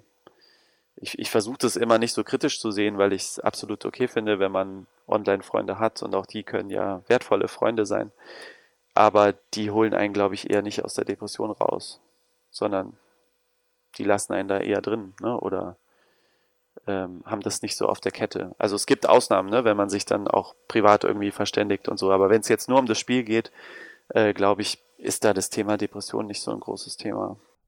Woran, das haben wir nämlich jetzt hier noch nicht gesagt, ihr hattet das in dem anderen Podcast schon gesprochen, aber ähm, kann man denn erkennen, dass eine tatsächlich Videospielsucht vorliegt? Das ist, wenn ich mich richtig erinnere, dass ähm, man nicht nur viel spielt, sondern tatsächlich auch dann andere Sachen in seinem Leben nicht mehr auf die Reihe bekommt, deswegen, oder? Genau, also die Spielzeit wird ja immer als Totschlagargument gebracht von den Eltern. Ne? Also immer, wenn ich Jugendliche habe, die sich bei mir vorstellen, dann sind es die Eltern, die äh, da Druck machen und irgendwie sagen, der spielt 12, 14 Stunden am Tag. Ich bin dann häufig so ein bisschen konfrontativ ne, und sage dann, äh, mein Anno-Beispiel wieder, ne, komisch, habe ich letztes Wochenende auch gemacht, ja. ähm, das mache ich, um, um auch den Jugendlichen zu sagen, ne, was jetzt Thema ist, es geht ja um die, ne, erstmal und nicht um die Belange der Eltern. Die Eltern haben natürlich recht, weil das viele Spielen ist natürlich ein Symptom, kann ein Symptom der Abhängigkeit sein. Und das ist natürlich auch das, was die halt wahrnehmen. Ne? Und die sehen halt, der geht nicht mehr in die Schule und hängt nur noch vom Rechner. Also auch das greife ich dann natürlich professionell nochmal auf. Aber ich nutze es ganz gerne, um eben klarzumachen, die Zeit als, als solches ist erstmal nur ein Risikofaktor. Wenn du viel Zeit mit was verbringst, ist es einfach ein erhöhtes Risiko, deine Abhängigkeit zu entwickeln. Ne? Ähm, per se ist es jetzt noch kein Abhängigkeitskriterium. Von den Abhängigkeitskriterien gibt es insgesamt neun Stück. Das äh, DSM-5, so heißt das Diagnostikmanual aus den USA, ist da so die Grundlage. Die Diagnose kommt ja auch in unser deutsches äh, Klassifikationssystem, da sind es dann nur noch drei Kriterien Ich finde das aber nicht ganz so gut, weil diese neuen Kriterien schon ganz gut sind. Da hast du so Sachen wie die schon besprochene dysfunktionale Emotionsregulation. Ne? Ich habe eine schlechte Note, gehe nach Hause und zocke lieber, statt mich damit auseinanderzusetzen. Oder Kontrollverlust, ne? ich will aufhören, schaff's aber nicht. Entzugserscheinungen, äh, dass du lügen musst, dass du deine Spielzeit verheimlichst. Sowas ist da drinne. Und das guckt man sich an und wenn du dann eine gewisse Anzahl von Kriterien erfüllst, dann könnte man die Diagnose vergeben. Zwei Fragen hätte ich noch an dich. Ähm, die eine ist, ist es, also man liest immer so davon, auch in vielen so Gaming-Medien, bei vielen Videospieljournalistinnen und Journalisten lese ich immer mal so davon, dass viele so, dass so ein Spiel haben, dass sie irgendwie so auch durch die Depression oder durch schwere Phasen gebracht hatten. Das können manchmal random Sachen sein. Also manchmal kann es sein, dass man sich auch besonders gut zum Beispiel repräsentiert gefühlt hat, sagen wir jetzt mal als queere Person zum Beispiel, gab es auch einen queeren Charakter in dem Spiel und man hatte dann ähm, aufgrund von ähm, Ausgrenzung vielleicht im richtigen Leben Probleme und dann hat man in dem Spiel eben einen Charakter gesehen, mit dem man sich identifiziert hat und dann war das ganz toll, aber auch andere ähm, berichten von ganz schlimmen depressiven Phasen und dann haben sie aber immer so ein bestimmtes Spiel, ob es jetzt Harvest Moon ist oder sowas gespielt und dann hat, konnten sie damit so ein bisschen, wie das dann klingt, so selbst ihre Depressionen therapieren.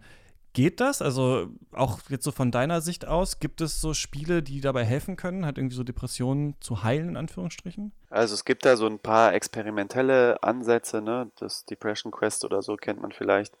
Ähm, der Fokus dieser Spiele ist aber vor allem die Psychoedukation, also das Aufklären über ein Krankheitsbild.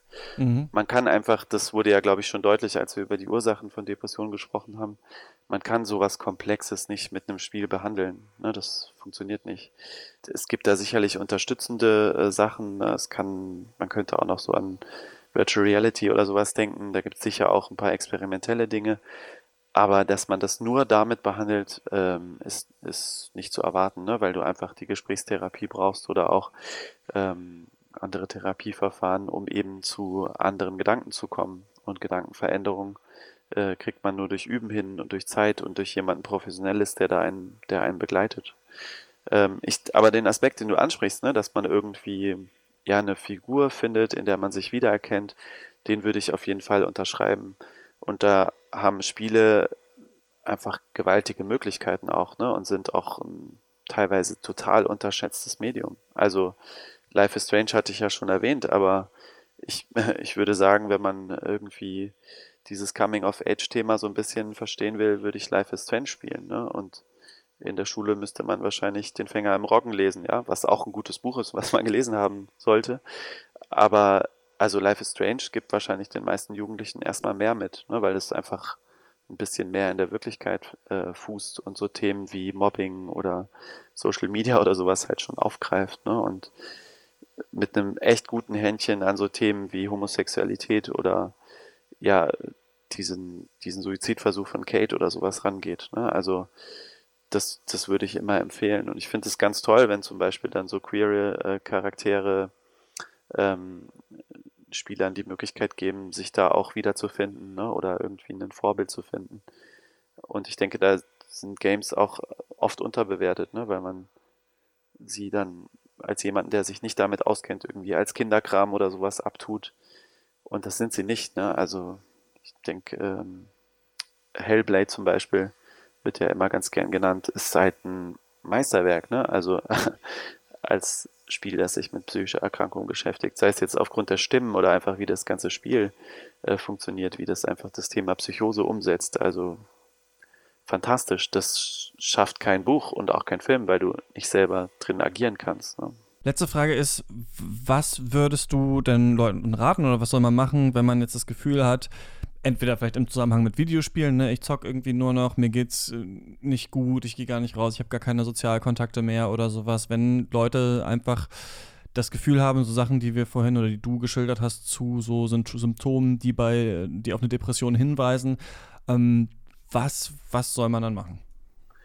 Also ich glaube, das Wichtige ist erstmal mit jemandem drüber zu sprechen, ja, das können irgendwie, kann der beste Freund sein, der Partner oder die Eltern. Aber dass man irgendwie jemanden findet, ne, der einen gut versteht und das Thema mit demjenigen bespricht und irgendwie eine Idee dafür bekommt, ne, ist das jetzt noch normal in Anführungszeichen oder macht derjenige sich vielleicht auch Sorgen oder hat der auch eine Veränderung bemerkt? Ähm, und der nächste Schritt, und das kann häufig auch direkt schon notwendig sein, ne? weil andere das vielleicht gar nicht so einschätzen können oder selber so ein bisschen befangen sind. Ne? Ich vergleiche das immer ganz gern mit dem Körpergewicht. Man, merkt nicht, wenn man selber zunimmt und die, der Partner vielleicht auch nicht. Und wenn man dann aber jemanden trifft, den man sechs Monate nicht gesehen hat, dann sagt er, wow, du bist aber dick geworden oder du hast aber abgenommen. Ähm, einfach weil man sich ja jeden Tag im Spiegel sieht, ne? Und der Partner, der jeden Tag mit einem verbringt, auch. Und ähnliches auch bei einer Depression. Also so ein schrittweises Verschlechtern der Stimmung, das kann oft weder von einem selbst noch von den Angehörigen bemerkt werden. Da braucht es oft einen Außenstehenden, ne? der sagt, oh, du hast dich aber verändert oder früher warst du irgendwie fröhlicher und so. Und äh, spätestens dann ist es äh, Zeit, professionelle Hilfe in Anspruch zu nehmen. Ähm, das kann zum Beispiel der Hausarzt sein, wenn man Vertrauen zu dem hat. Ne? Hausärzte sind jetzt ähm, nicht unbedingt äh, Psychiater, ne? also es wäre dann auch sinnvoll, schon noch zum Fachmann zu gehen, aber es gibt äh, sehr viele psychisch sehr versierte Hausärzte, die dann auch da einen Blick für haben oder zumindest auch dann erkennen, wenn, wenn irgendwie die Grenze von deren Einflussmöglichkeit erreicht ist und dann eben eine Überweisung ausstellen. Ähm, das wäre so der ärztliche Weg oder wenn man den Eindruck hat, nee, Gespräche reichen mir schon, ne, dann ist eine Psychotherapie sicher zu empfehlen. Man kann sich auch erstmal informieren, ne, sei es jetzt über äh, Ratgeberliteratur oder Selbsthilfegruppen. Und ähm, das wäre so eine schrittweise Inanspruchnahme des Systems. Ne? Wichtig ist mir noch zu sagen, wenn es wirklich jetzt ein Notfall ist, also wenn man, äh, nehmen wir jetzt mal einen ganz schlimmen Fall, ne, wenn man jetzt wirklich lebensmüde Gedanken hat, dann ist es wichtig, dass man sich schleunigst in Behandlung begibt ne, und auch keine Zeit verliert. Und im Notfall, wenn man überlegt, sich was anzutun, dann sollte man lieber den Krankenwagen rufen und sich in die nächste Klinik bringen lassen. Und die psychiatrischen Kliniken sind da aufgeteilt in Deutschland. Also es gibt immer eine, die zuständig ist für den Wohnbereich. Das weiß, weiß dann aber der Rettungswagenfahrer. Und dann lieber einmal zu viel vorstellen und das abklären lassen, bevor irgendwas passiert. Super, dann, also, das das Gute, rausgibst. Okay, dann, äh, ja, vielen Dank. Vielen Dank für deine äh, Schilderung. Ne? Wenn ihr da draußen irgendwie das Gefühl habt, es geht bei euch in, in diese Richtung, werden wir auch nochmal hier in die Podcast-Notes äh, ein paar Webseiten mit Beratungsangeboten und so ähm, reinschreiben. Und Daniel, vielen Dank, dass du mit mir äh, so ausführlich über dieses Thema gesprochen hast. Ja, es endet jetzt leider auf so einer depressiven Note, aber also um, um nochmal was Positives vielleicht zu sagen, man kann auf jeden Fall Depressionen behandeln. Ne? Und es ist jetzt keine Schande, sich da Hilfe zu holen. Und mein Worst Case, weil betrifft jetzt wirklich nur sehr, sehr wenige, aber ist halt wichtig, weil das dann wirklich eine akute Situation ist. Und vorher macht es Sinn, einfach ähm, andere Hilfsangebote schon in Anspruch zu nehmen, damit es gar nicht so weit kommt.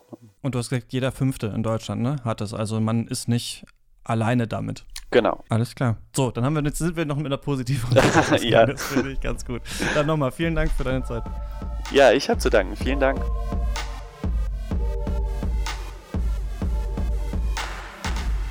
So viel also Daniel Illy zum Verhältnis von Depressionen und Videospielen. Zusammenfassend lässt sich sagen, dass es da keine ganz klare Verbindung gibt, dass man nicht sagen kann, viel Spieler oder auch Menschen, die eine Videospielsucht haben, leiden auf jeden Fall dann auch an Depressionen beziehungsweise zeigen ähm, Symptome, die auf eine Depression hinweisen. Aber Videospiele sind vielleicht nicht immer die allerbeste Bewältigungsstrategie, wenn man schon äh, an Depressionen leidet und eh zum Beispiel wenige Sozialkontakte nach außen pflegt, dann kann es sein, dass äh, manche Spiele das sogar noch verschlimmern. Da kann es aber auch wiederum Ausnahmen geben, denn viele berichten ja auch davon, dass manche Spiele ihnen aus Depressionen und sowas geholfen haben. Das funktioniert aber hauptsächlich natürlich, wenn man sich auch an, gut mit etwas, mit einem Charakter zum Beispiel in einem dieser Spiele äh, identifizieren kann.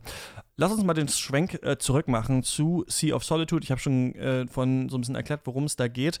Wie fandst du denn das, was du da gespielt hast?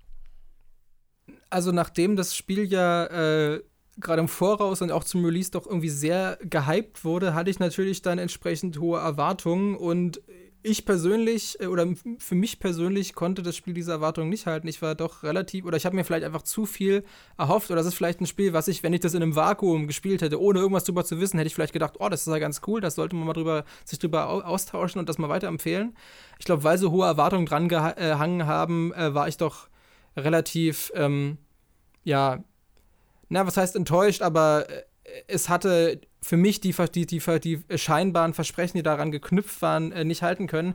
Das Ding ist allerdings auch, ähm, dass es ist eh schwierig, genau quasi den, den Finger in die Wunde zu legen, was das Spiel eigentlich machen will, mit welchen Themen es sich auseinandersetzen will. Das ist, weil es so ein bisschen so ein Alles- und Nichts-Ding ist. Also wenn man zum Beispiel jetzt mal diese Familienmitglieder durchgeht, da hat halt jeder irgendwie ein anderes, anderes Problem. Der, äh, der Bruder wird in der, wird in der Schule gemobbt, der, der Vater verbringt halt viel zu viel Zeit auf der, auf der Arbeit, statt mit der, mit der Familie die Zeit zu verbringen. Äh, der, äh, ihr Freund leidet offensichtlich an Depressionen. Und das sind alles so einerseits ist es schon fast Stereotyp, diese, diese Konstellation. Andererseits muss man natürlich sagen, das basiert ja offensichtlich auf, auf ihren persönlichen Erfahrungen. Also kann man das dann auch nicht wirklich äh, ihren, zum Vorwurf machen, dass das womöglich stereotype Konstellationen sind. Aber sie sind, und das war, war meine Interpretation, obwohl das natürlich alles in diese extrem metaphorischen quasi Formen gehüllt ist, dass das dann Monster sind und dass dann eine Stadt oder Wasser steht und so, ist es auf eine andere Art und Weise so unglaublich, ja beinahe schon plump und mit dem Holzhammer kommuniziert, worum es bei diesen Personen geht und worunter die leiden und ja. auch mit, mit so viel explizitem Dialog, dass ich da echt dann manchmal dachte, okay, ich habe vor zehn Minuten schon verstanden, worauf das hinaus soll und also wie geht's jetzt weiter? Was ist der nächste Schritt? Und dann wurde das aber dann so oft noch ausgeschlachtet und dann war das halt echt, also nicht unbedingt, dass ich jetzt das Gefühl habe, okay, es nimmt mich emotional so mit und es ist gerade zu viel, sondern dass ich halt das Gefühl habe, okay, ich, ich weiß, wo habe schon vor zehn Minuten verstanden, was hier ausgesagt werden soll, aber es passiert gerade nichts damit. Es wird irgendwie nichts draus gemacht. Und das ist irgendwie ein Gefühl, was sich für mich durch das ganze Spiel gezogen, dass diese ganzen Themen aufgegriffen wurden, dass die einerseits natürlich extrem umfangreich, also nicht unbedingt diskutiert werden, aber dass sie ausgesprochen werden, dass die Probleme ganz, ganz konkret angesprochen werden, aber dass dann immer irgendwie dieser letzte Schritt fehlt und daraus quasi nie einen irgendwie ein logischer Schluss gezogen wird oder dass man irgendwie, ich will nicht unbedingt sagen, was daraus lernt, weil das, glaube ich, nicht der Anspruch des Spiels ist. Ich habe auch ein Interview in der LA Times mit Cornelia Gebhardt gelesen, wo sie eben auch meinte, sie ist natürlich jetzt keine, sie ist jetzt keine, keine Psychologin oder so und sie kann sich gar nicht anmaßen, jetzt, dass das Spiel quasi, dass das Spiel ein Therapieersatz wäre oder so. Aber trotzdem dachte ich am Schluss dann so ein bisschen, okay, das wurde jetzt halt alles irgendwie gesagt und das ist sicherlich auch wichtig, dass diese Themen gerade in so einem allein dadurch, Spiel, dass das Spiel jetzt halt von Electronic Arts stammt und damit wirklich eine, in eine, in eine, quasi eine große öffentliche Position hat und von vielen Leuten halt besprochen und gesehen wird, ist es natürlich schon absolut konsequent und mutig und lobenswert, dass diese Themen dann so explizit im Raum stehen und darüber geredet wird und auch dieses Stigma, was mit psychologischen Erkrankungen ja noch gerade in der Vergangenheit sehr stark assoziiert wurde, dass das äh, zur Debatte gestellt wird. Aber trotzdem halt dachte ich am Schluss ein bisschen so, hm, okay, jetzt bin ich auch nicht wirklich schlauer als vorher, was natürlich auch damit zusammenhängen kann, dass ich mich ohnehin schon mit solchen Themen äh, auf andere Art und Weise auseinandergesetzt habe. Und für manche ist es vielleicht was ganz Neues. Äh, das, das kann ja auch sein. Ich habe aber nicht wirklich das Gefühl gehabt, dass ich nach dem Spiel, was diese Themen anging, schlauer war als zuvor.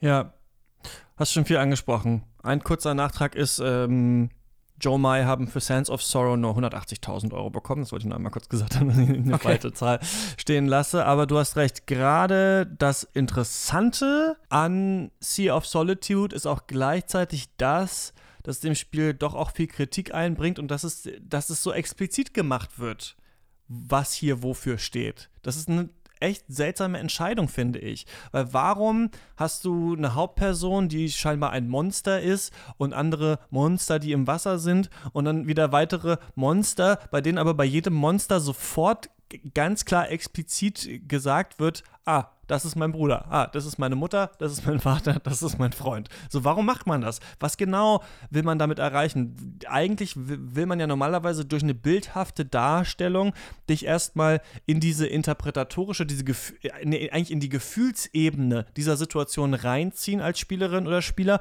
um dann am Ende den Schleier zu lüften und zu sagen, das war übrigens eine ganz normale Familiensituation. Was du hier als absoluten Horror wahrgenommen hast, was sich hier als ein Kampf von riesigen Monstern auf einem Hochhaus Chaos dargestellt hat, das ist eigentlich nur ein Beziehungsstreit der Eltern gewesen. Indem das Spiel aber immer wieder direkt explizit macht, dass es hier um die Eltern geht, weiß man ja schon, was hier abgebildet werden soll. Und das ist dann natürlich einfach intellektuell nicht mehr so interessant, das zu erleben. Und deswegen, genau wie du sagst, weiß man nicht so ganz, was will das Spiel jetzt eigentlich einem erzählen. Andererseits finde ich trotzdem ganz spannend, dass man es natürlich auch so lesen kann, dass tatsächlich hier Psychotherapie abgebildet werden soll. Auch wenn Cornelia Gebhardt sagt, sie ist selber keine Therapeutin ist es ja schon so, dass genau das auch in Psychotherapie ja gemacht hat, vor, gemacht wird, dass man erstmal erzählen soll, was ist eigentlich deine Familiengeschichte gewesen? Wie war das eigentlich früher mit deinem Bruder in der Schule? Was hat er dir dann da erzählt und sowas? Hast du da nochmal genau drüber nachgedacht? Ach, wie war das denn? Okay, dann, was, was ist mit deinen Eltern? War das eine glückliche Beziehung und so weiter? Also eigentlich genau das, was ja in Psychotherapie unter anderem gemacht wird, wird ja hier in Sea of Solitude auch immer wieder abgespielt. Nur daraus folgert sich nicht so richtig viel, finde ich. Und deswegen habe ich auch so ein paar Probleme mit dem Spiel.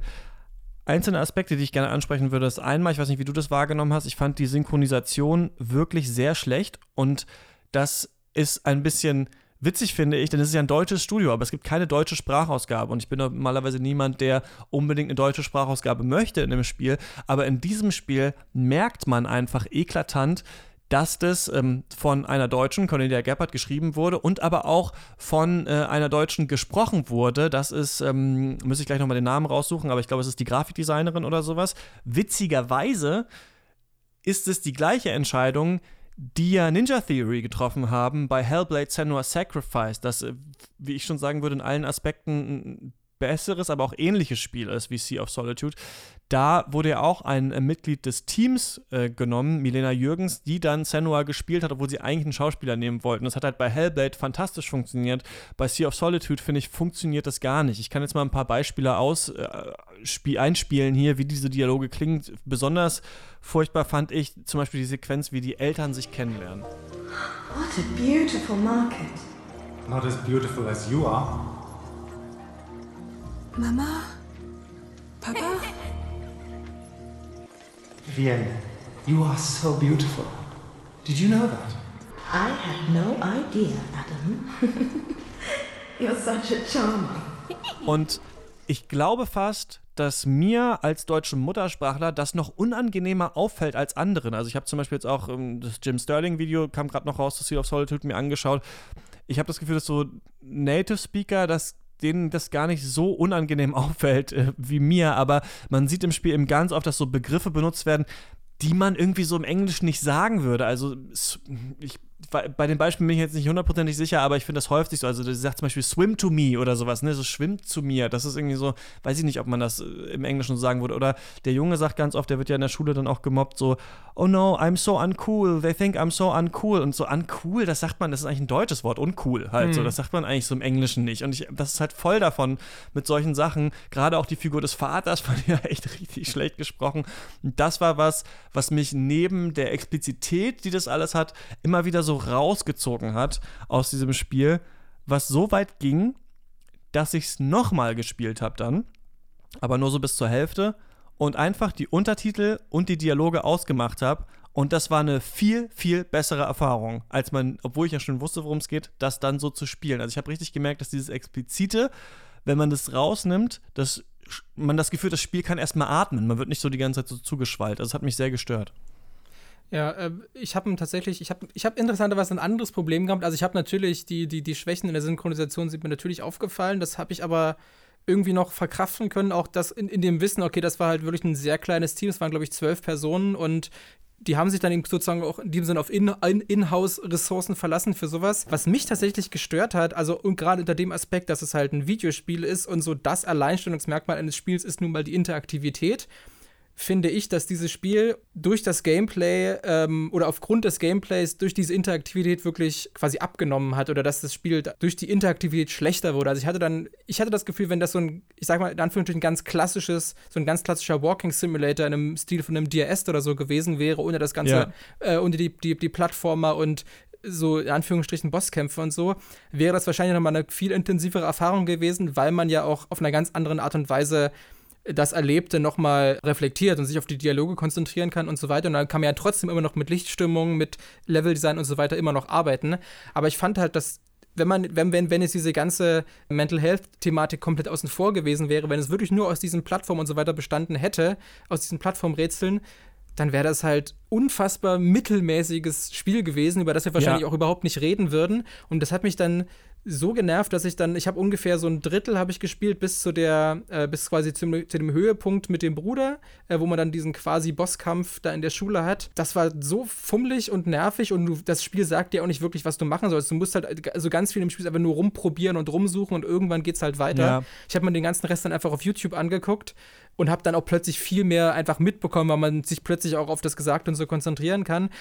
Und dazu, zudem sind ja dann auch noch so weirde Sachen drin, dass du dann hast du noch so Flaschen Post, äh, also so, so, kannst du so Flaschen sammeln und dann irgendwie noch Tauben oder so Möwen wegscheuchen, was so, so, so weirde Collectibles sind, die da auch komplett fehl am Platz sind. Also vor ja. allem an der Stelle, wo ich dann auch gesagt habe, okay, jetzt ist, ist es absurd, in welcher Art und Weise da Gameplay und Story nicht miteinander harmonieren, ist genau an dieser Stelle, wo dann das auf den Höhepunkt der Brudergeschichte zuläuft, dass er dann eben darüber spricht, dass er halt Selbstmordgedanken hat.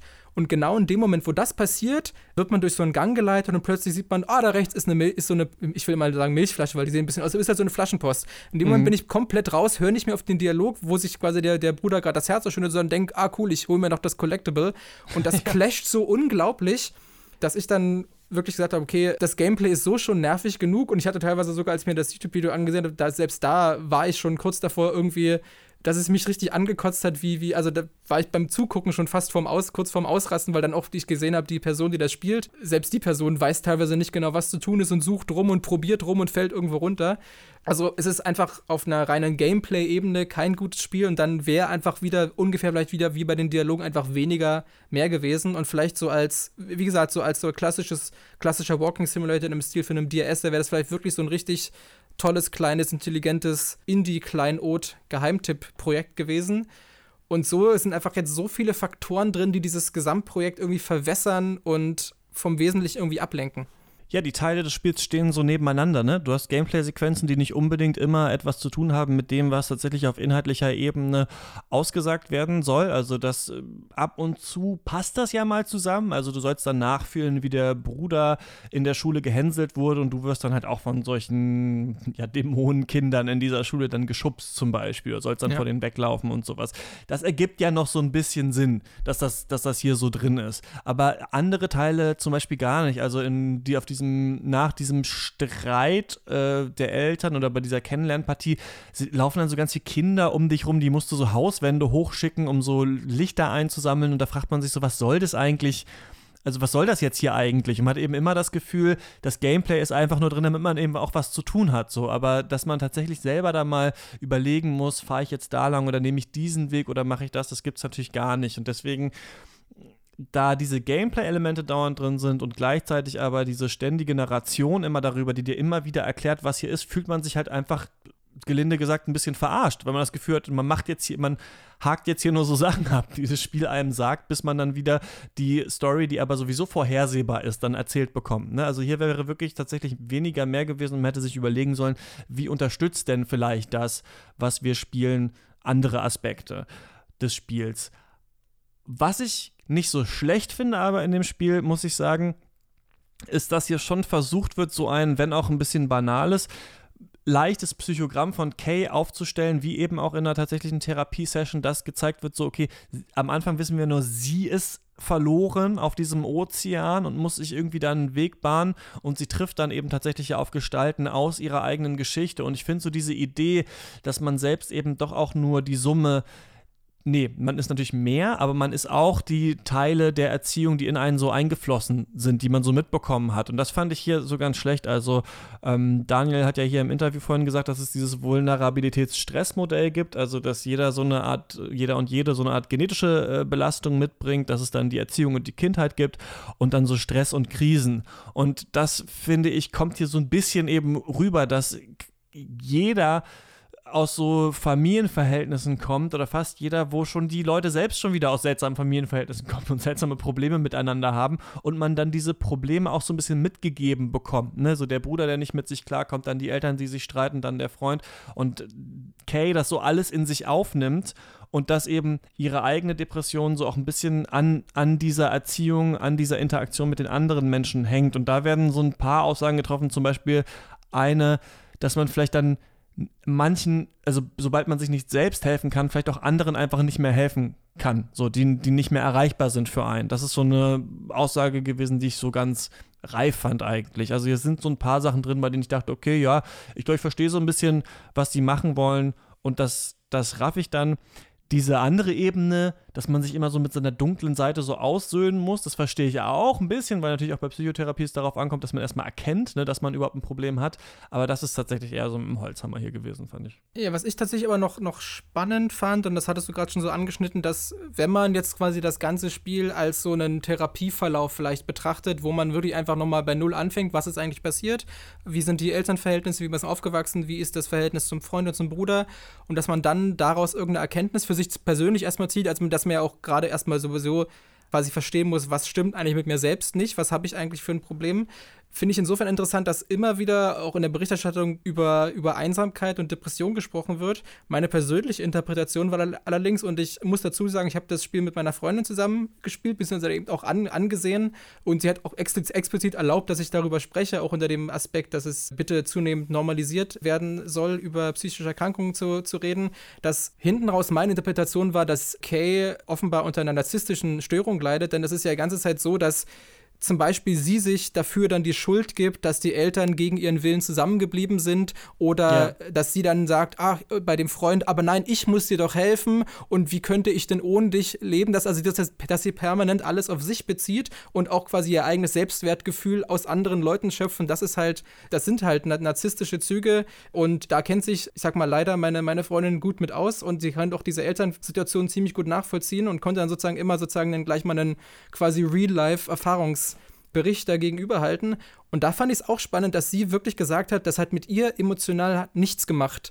Also obwohl das schon so wirklich mit dem Holzhammer behandelt wird und so, so evident ist, worum es da geht, hat sie sich davon irgendwie nicht äh, berührt gefühlt. Wahrscheinlich einerseits natürlich hat sie natürlich äh, nochmal eine, als sie sich ja über Jahre in der Therapie damit auseinandergesetzt hat, das reflektiert, ja. dann ist es vielleicht auch nicht mehr so ein, so, ein, so ein Schlag in den Magen, wo man denkt, stimmt, das ist ja wirklich mein Problem, das ist mir noch nie so bewusst geworden. Aber das war so ein bisschen so meine Interpretation am Schluss, dass es halt gar nicht unbedingt, oder dass es dass quasi die, die, die einzelnen Probleme der Familienmitglieder eher dann quasi darin kombinieren, dass sie halt selbst merkt, was eigentlich ihr Problem ist, was ihr eigenes Monster ist. Und das ist halt diese narzisstische, narzisstische Störung. Und dass sie da dann halt den Kompromiss findet und Frieden macht. Und das vielleicht auch ja. dann ein Teil dieses einen Monsters, was quasi permanent, ich, also es wäre dann so meine Interpretation, dass es gab dieses, gibt dieses eine Seemonster, was von Anfang an da ist. Und sie sozusagen sie, sie gängelt und sie quasi zwingt, sich mit Sachen auseinanderzusetzen oder was auch immer, dass das vielleicht dann die Therapie selbst ist, weil die Therapie, da muss man ja selber erstmal ein bisschen schlucken und sagen, okay, ich packe jetzt halt wirklich aus, ich gehe nochmal die ganze Kindheit durch durch und so. Und unter dem Aspekt muss ich dann wieder sagen, ist es halt schon toll, dass das Spiel quasi diese Themen einfach auf den Tisch packt und dazu auch einlädt und äh, einen Anlass schafft, dass wir jetzt beide, wir beide jetzt halt hier sitzen und darüber reden, denn es ist halt wichtig, dass über solche Themen geredet wird. Trotzdem bin ich nach wie vor der Meinung, dass das Spiel an sich betrachtet da nicht so viel nicht so viel macht, außer halt diese Themen quasi zur Debatte zu stellen.